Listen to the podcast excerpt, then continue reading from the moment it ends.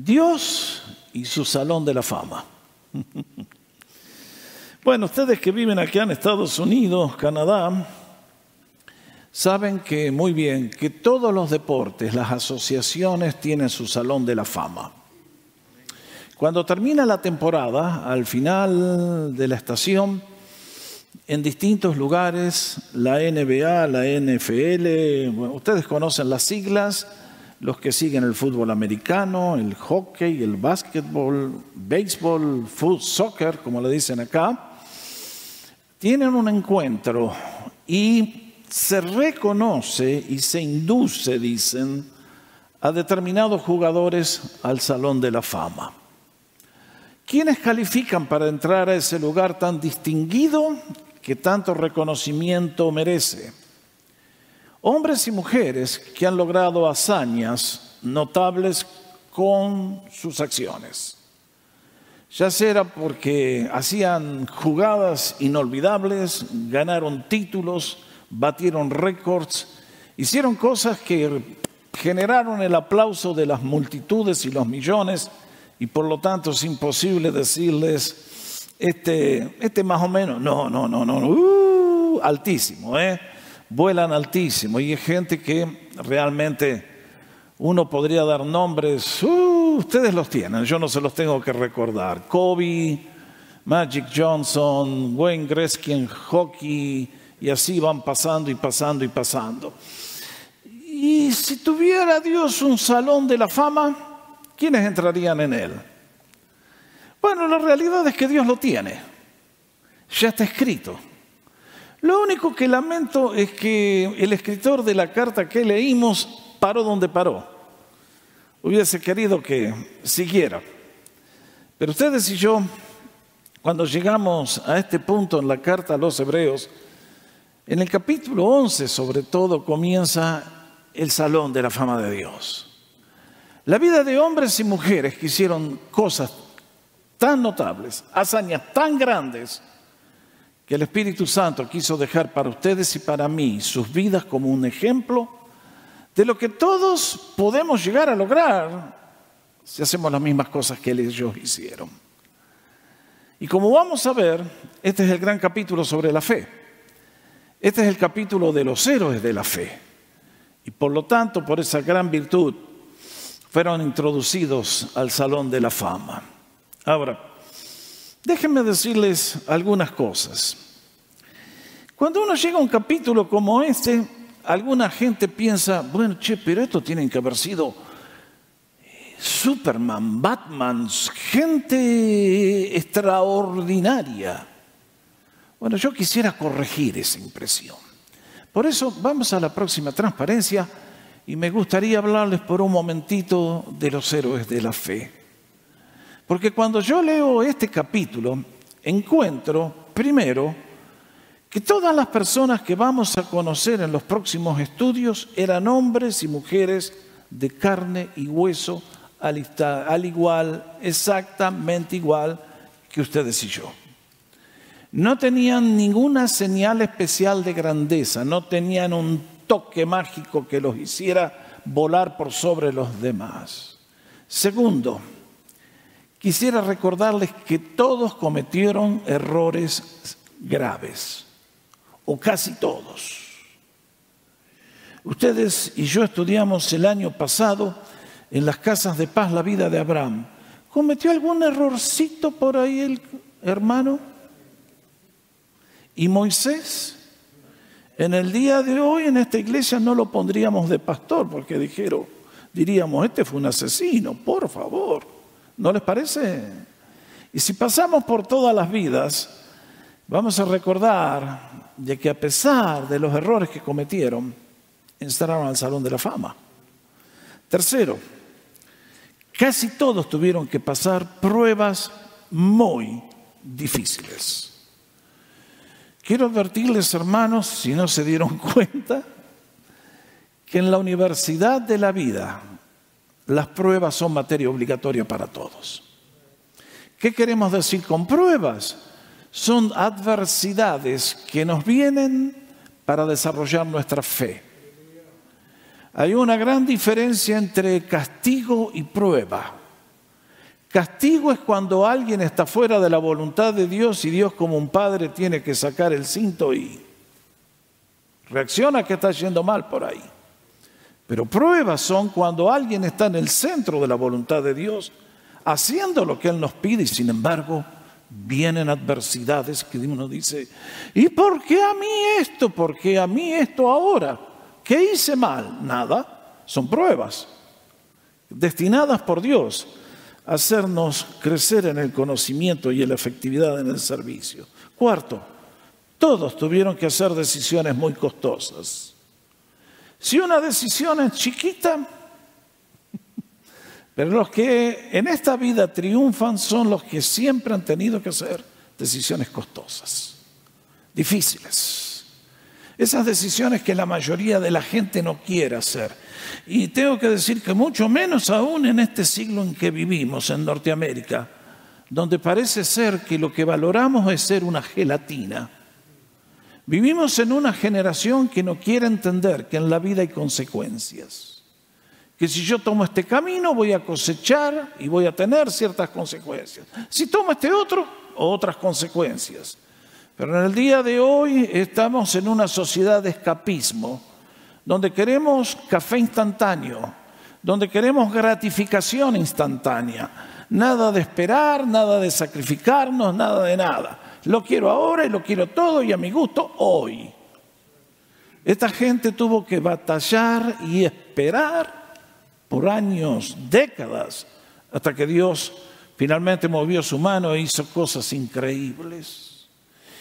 Y sin embargo, dice, un quinto punto, esta gente, a pesar de todo esto, entraron al Salón de la Fama. ¿Como consecuencia de qué? De que confiaron en Dios, de que la fe en Dios los capacitó para hacer cosas que humanamente eran imposibles. Y uno dice, ¿será que esa fe me puede ayudar a mí en el día de hoy? Amén. Y amén. Y amén. Por eso el Señor puso este gran párrafo en la Biblia, para alentar nuestros corazones, sabiendo que no importa lo que la vida nos traiga, hay un Dios que todo lo sabe, que está controlando todo, que te ve a ti, que me ve a mí, que sabe todo lo que nos pasa y nos dice, ¿vas a confiar o te vas a guiar por tus instintos naturales? Ese es el gran conflicto. Mi palabra de aliento para todos hoy es, confiemos siempre en el Señor. A largo plazo es la mejor póliza, como diríamos. Por lo tanto, déjenme avanzar a la próxima transparencia y hablarles un poquitito de la historia de esta carta. ¿Por qué este apóstol, que no sabemos quién fue, muchos dicen que fue Pablo, otros dicen que fue Bernabé, otros dicen otros nombres, Apolos, no sabemos quién escribió esta carta, el Espíritu Santo no lo quiso dejar registrado para nosotros. Pero lo cierto es esto, que cuando ustedes y yo buscamos en la Biblia, vamos al índice y encontramos la carta a los Hebreos. Good. What? ¿Eh? ¿A quién se dirige el apóstol? Bueno, evidentemente tienen que ser judíos. Si son hebreos, son judíos. Pero dentro de la nación hebrea, ¿quiénes en particular? Cuando esta carta se escribe es aproximadamente el año 64 antes de Cristo. ¿Eh? ¿Qué dije? Después de Cristo, perdón, quería saber si me estaban escuchando.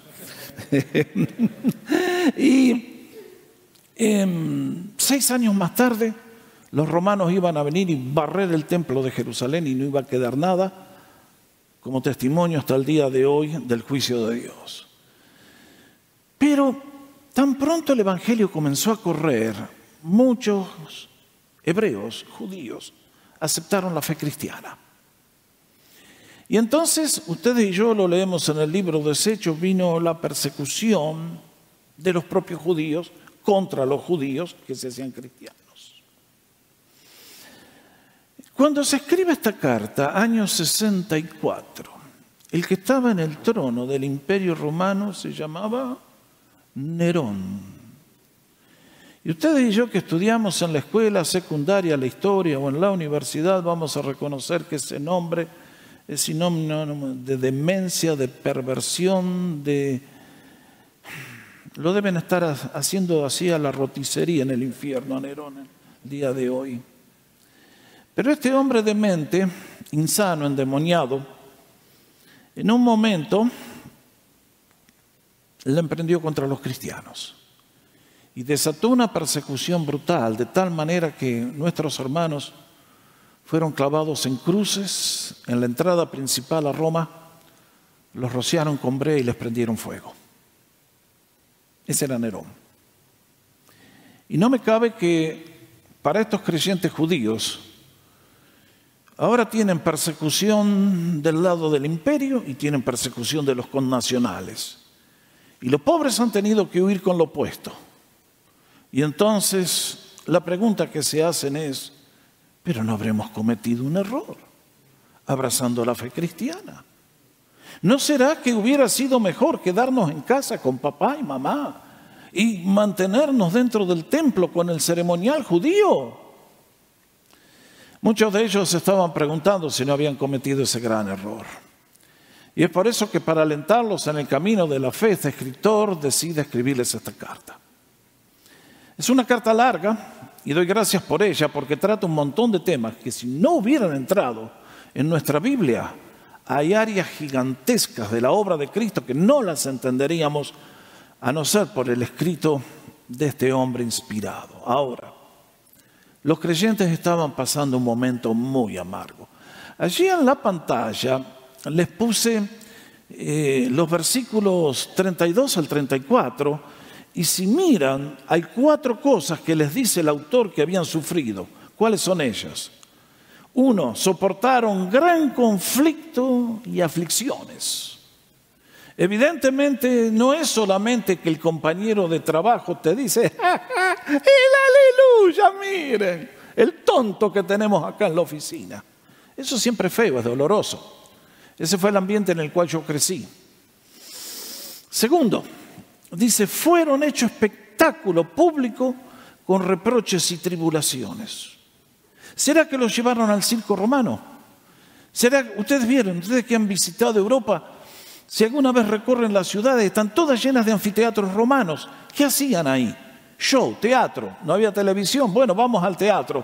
Y cuando llegó la persecución contra los cristianos, ¿a dónde llevaban a nuestros hermanos? A que lo coman los leones. Qué lindo espectáculo, niños, familias enteras, quemarlos en la hoguera.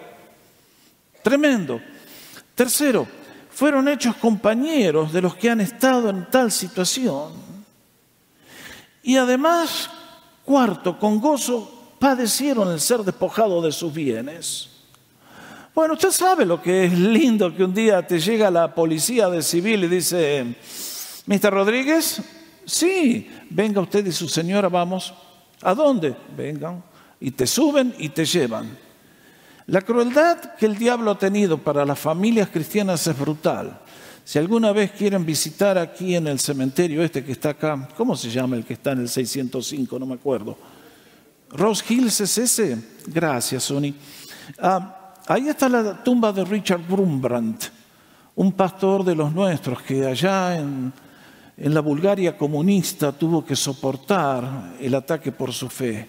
Y un día llegaron a él y a su esposa, se los marcharon, tenían dos niños pequeños y los marcharon y los niños quedaron solos. Eso es lo que es el hombre sin Dios. Yo cuando predico la verdad, a muchos deben pensar que yo no quiero a los seres humanos, yo quiero a todos. Pero nuestro, problema que llevamos adentro es increíblemente serio y profundo.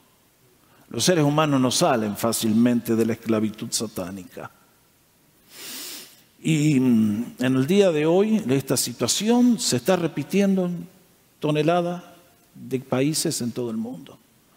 Doy gracias que mayormente Latinoamérica ha sido salvada de este flagelo, pero siempre en noviembre oramos por la iglesia perseguida, hacemos un culto dedicado a ellos y si ustedes averiguan en el día de hoy, hay millares de hermanos y millones que están viviendo lo mismo que vivieron aquellos creyentes de la época que fue escrita esta carta. Y uno dice, Señor, gracias por Estados Unidos. Usted ora por nuestro país. Uy, qué entusiasmo. Muchachos, si no oramos por nuestro país, las libertades que tenemos las vamos a perder. Y nuestros hijos van a crecer en un sistema totalitario. Nuestro país está en grave peligro acá. Está muy, muy asediado por fuerzas de oscuridad muy feas. Por lo tanto, tenemos que orar, que esta libertad siga.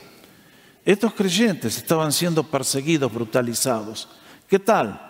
Que un día vienen y te queman la casa, con todo lo que tenés, con todo lo que trabajaste, así se fue, ¡pum!, en una nube de humo. Esto es lo que esta gente estaba. Y a pesar de eso les dice, miren, ustedes eh, fueron valientes, se la aguantaron, eh, prevalecieron, inclusive fueron a visitar a vuestros hermanos que los arrastraron a la prisión. Muy bien hecho, muy bien hecho. ¿Se imagina lo que habrá sido una prisión en la época que el Nuevo Testamento fue escrito? ¿Ustedes creen que son como las de acá, que las construyen con un arquitecto y le ponen aire acondicionado central y un recreation room con máquinas donde comprar Coca-Cola? Imagínense, imagínense lo que eran. Y en esos lugares estos creyentes hicieron una diferencia. Pero ahora ellos mismos, ante la intensidad de la prueba, comienzan a dudar. Y entonces el escritor entra en acción. Y en este párrafo quiero dejarles algunas lecciones vitales para ustedes y para mí, que eran útiles para aquellos creyentes y que son muy útiles para cada uno de nosotros. Por eso, déjenme hablarles por un minutito de tres lecciones que encuentro en los versículos 32 al 34. Vean lo que dice.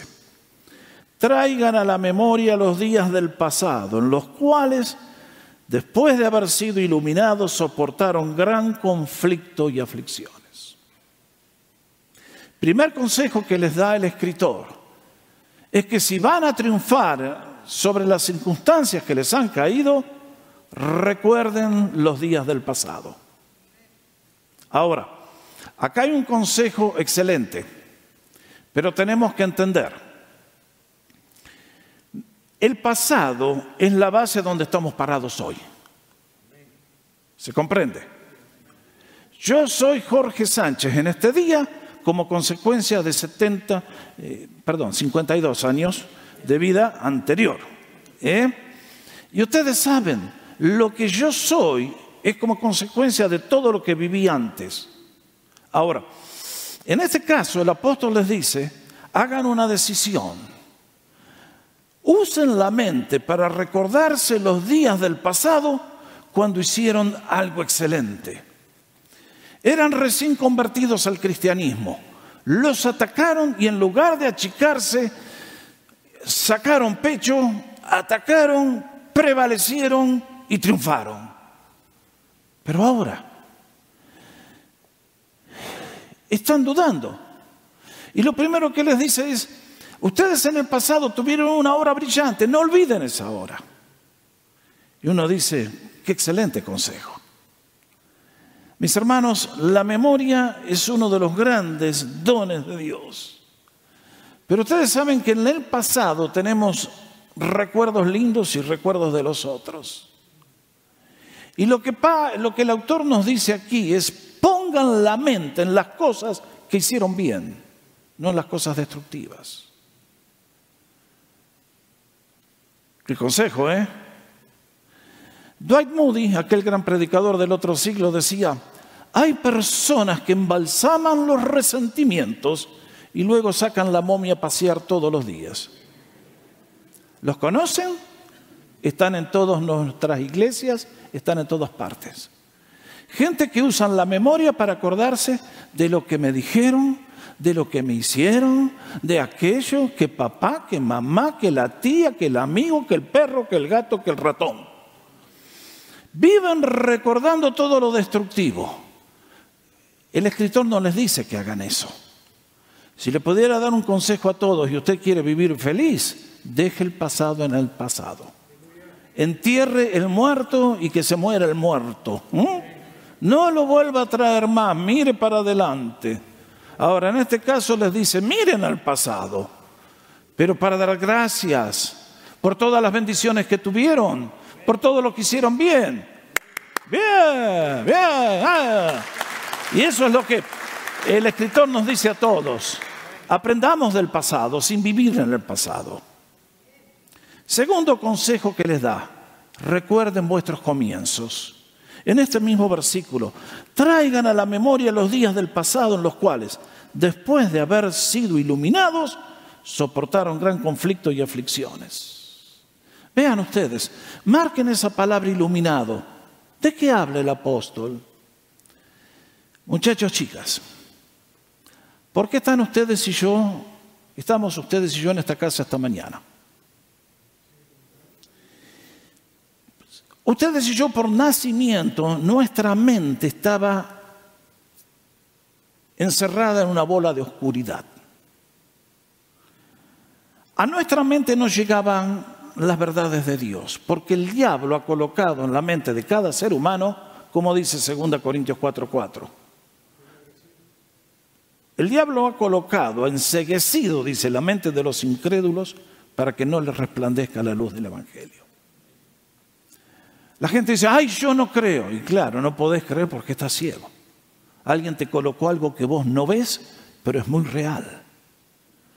Entonces, el primer paso hacia la salvación y al conocer a Cristo y la vida eterna es la obra del Espíritu Santo, de la cual ustedes y yo no somos conscientes cuando viene a nosotros y comienza a iluminar nuestra mente.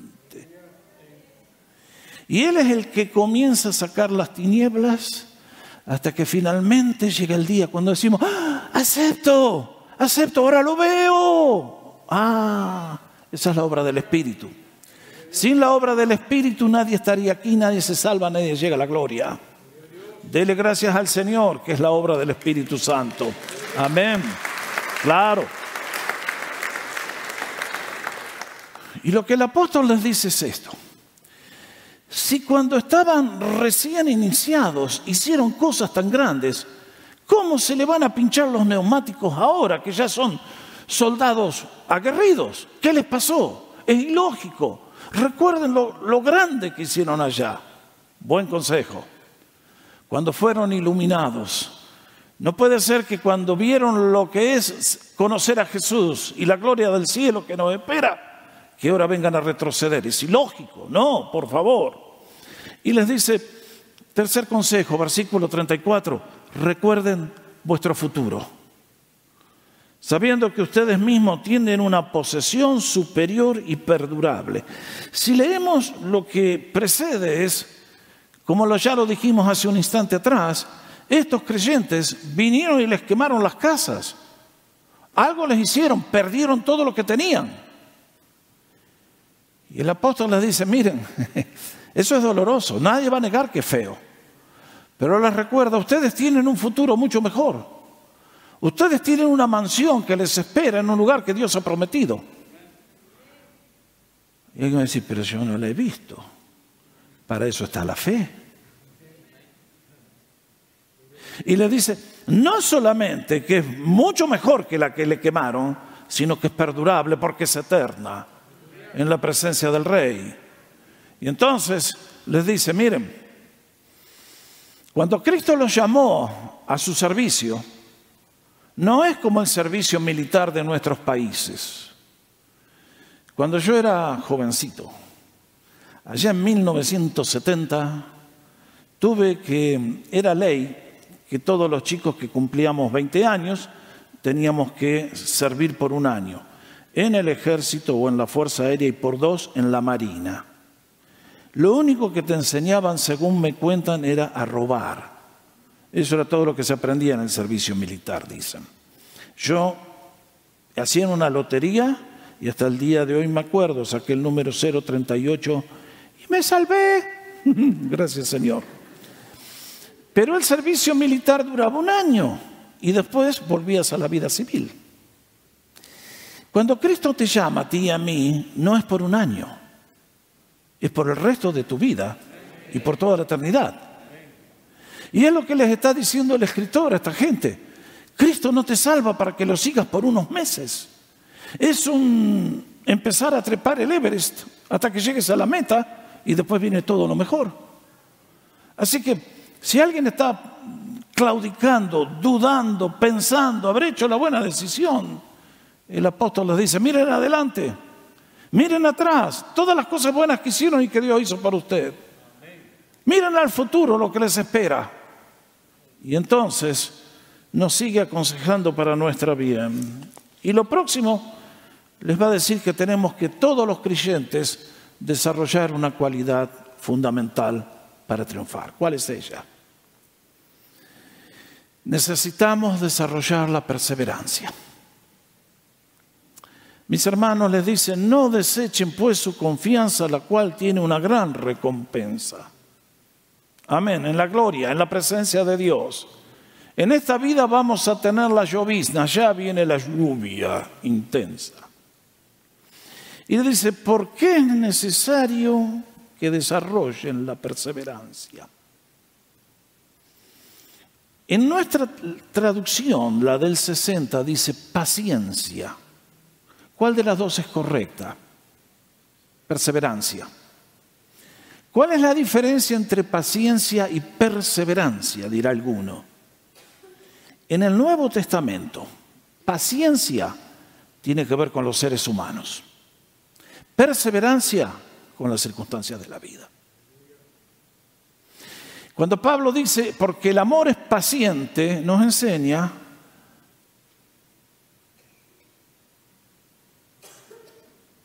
que todos los seres humanos tenemos que practicar la paciencia con los otros seres humanos. Usted va a decir, no, yo no, porque yo soy un hermano gemelo del arcángel Gabriel. Por supuesto, por supuesto. Pero ustedes saben, ustedes hoy recibimos un bebecito, qué hermosura, qué preciosura.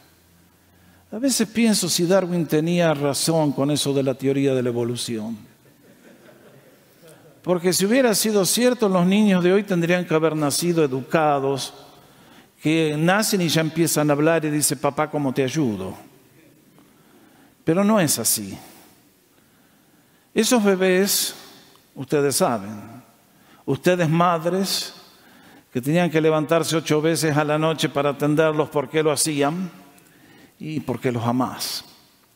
Y tenés que tener una paciencia que tiene que durar 40 años hasta que finalmente maduran y llegan a ser la persona que Dios espera.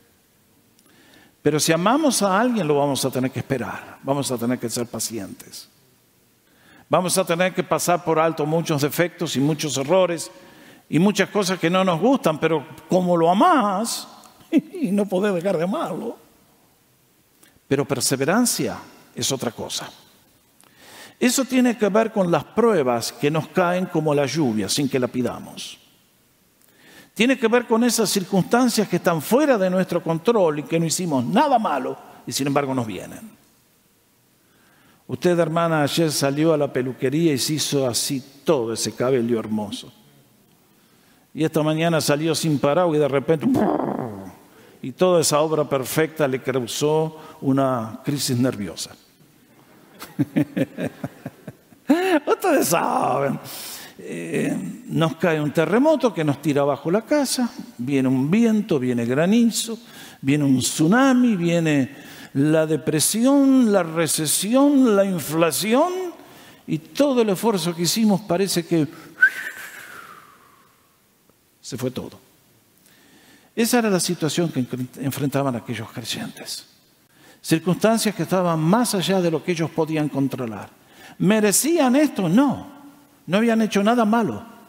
Y sin embargo, les cayó del cielo de la misma manera que nos caen los taxes. ¿eh? Y ahí va. ¿Y qué haces? Y bueno, por eso les dice, necesitan perseverancia. Mis hermanos, yo he leído mucho y escrito sobre el tema del liderazgo. Y quiero decirles que todos los líderes efectivos son los que han tenido gran perseverancia. Yo conozco gente que tiene entusiasmo para una tarea por una semana. Otros tienen entusiasmo por un mes. Pero son únicamente aquellos que mantienen la llama del entusiasmo por 40 años los que hacen de su vida un éxito. Yo conozco algo de la historia de Latinoamérica puedo hablar más de Sudamérica que del resto del continente. Pero allá teníamos, tuvimos dos grandes libertadores, Simón Bolívar y José de San Martín. Si ustedes saben algo de la historia, voy a dar Bolívar porque voy a decir, ay, ya lo está exaltando al argentino.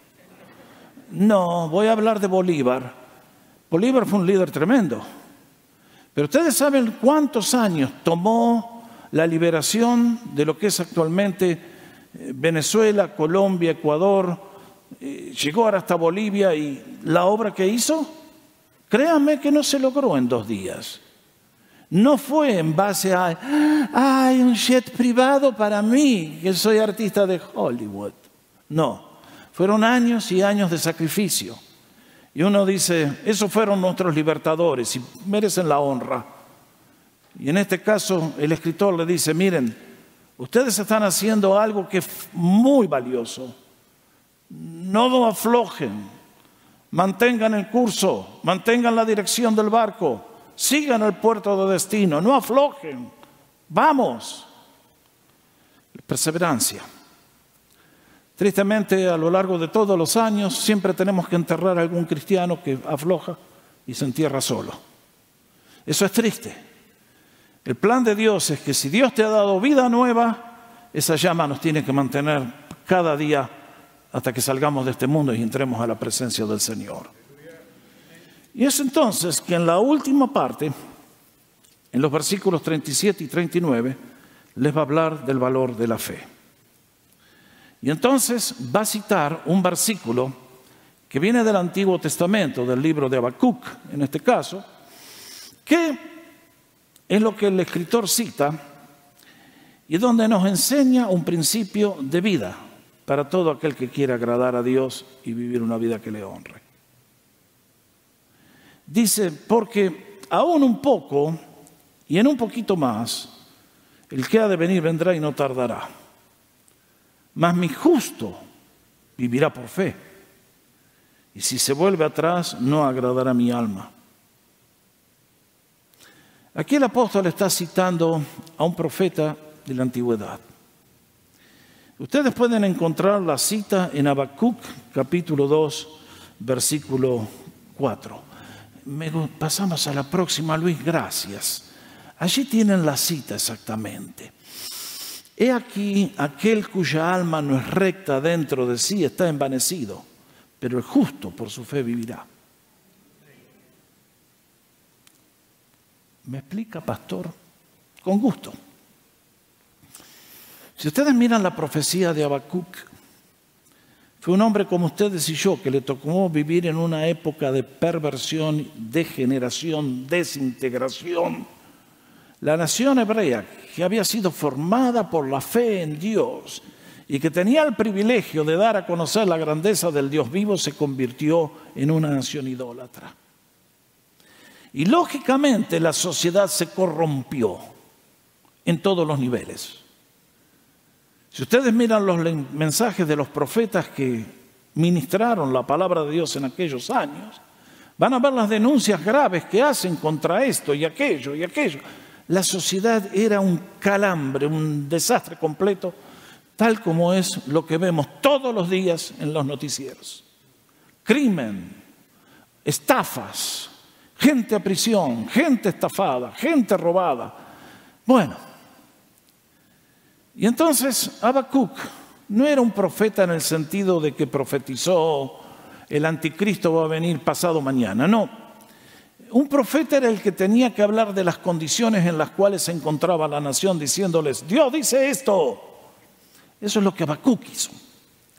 Y si ustedes leen, al ver todo lo que estaba mal, Habacuc fue a Dios y le dijo, Dios, estamos orando y vos no haces nada, no te moves, no estás haciendo nada. La sociedad se desintegra, a ti no te preocupa cometió el error que muchos creen, que porque Dios está en silencio, Dios está durmiendo la siesta. No es así. Dios le responde a Habacuc que le dice, Habacuc, yo estoy muy activo. Y te voy a decir algo, Habacuc, que si vos supieras lo que yo estoy pensando hacer, te rechinarían los oídos. ¿Ah? ¿What? No. Contra el pueblo escogido que tú escogiste, Señor. Va, va, ¿what? ¿Qué? ¿Qué vas a hacer? Sí, Habacuc, voy a traer a los caldeos, a los babilonios de allá de Irak. Van a venir con un ejército y van a hacer un baño de sangre, porque han perdido los privilegios que yo les di. Oh, what? En el día de hoy nadie cree que un país como este puede llegar a desintegrarse. Bueno, un día en los tiempos de Jesús el imperio romano cubría desde Israel hasta el norte de Inglaterra. Vayan a buscar el imperio romano en el día de hoy. Se desintegró en 40 naciones. ¿Y saben dónde va a terminar Estados Unidos a menos que Dios haga un avivamiento? En la misma historia.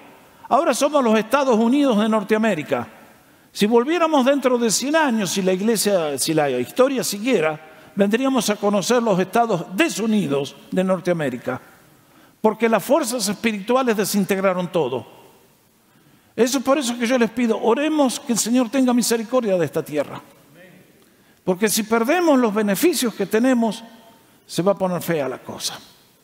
Ahora, Dios procedió en castigo contra su pueblo. Y entonces le dice a Habacuc, mira, las cosas son así. En este mundo hay dos maneras de vivir.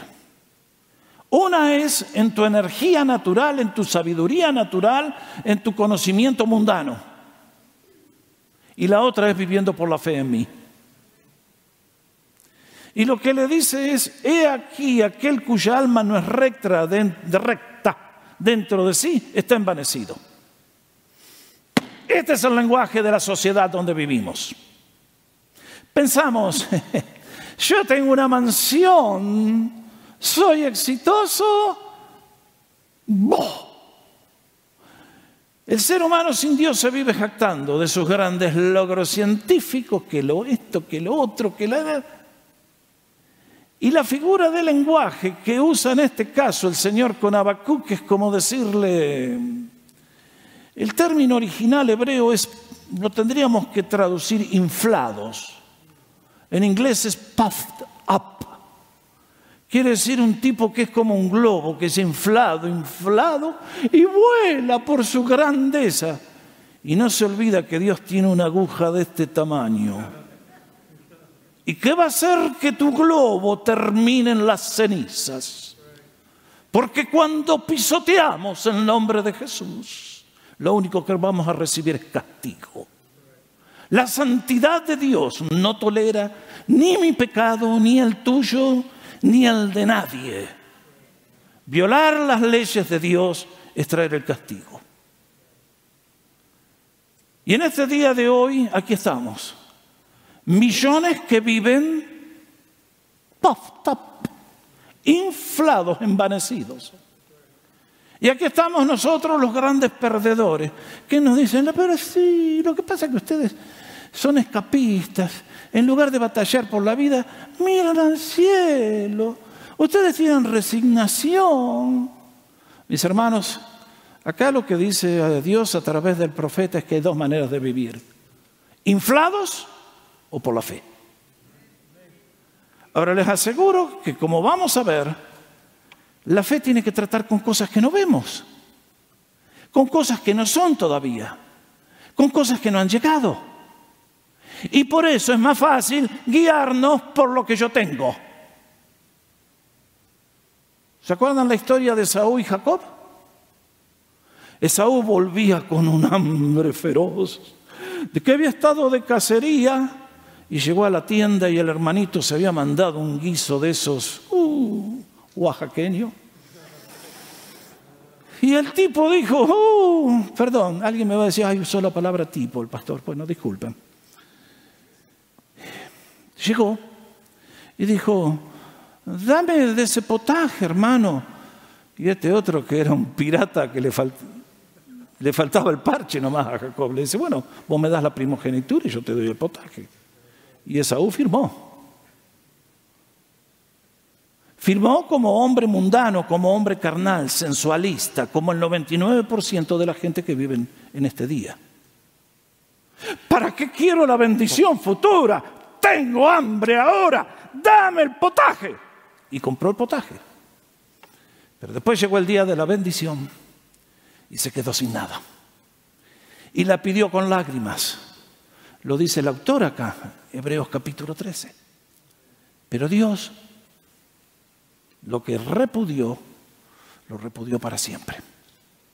Puedo preguntarles a cada uno de ustedes, ¿están viviendo cómo? ¿Están viviendo inflados? ¿Burlándose de Dios? Diciendo, eso es para...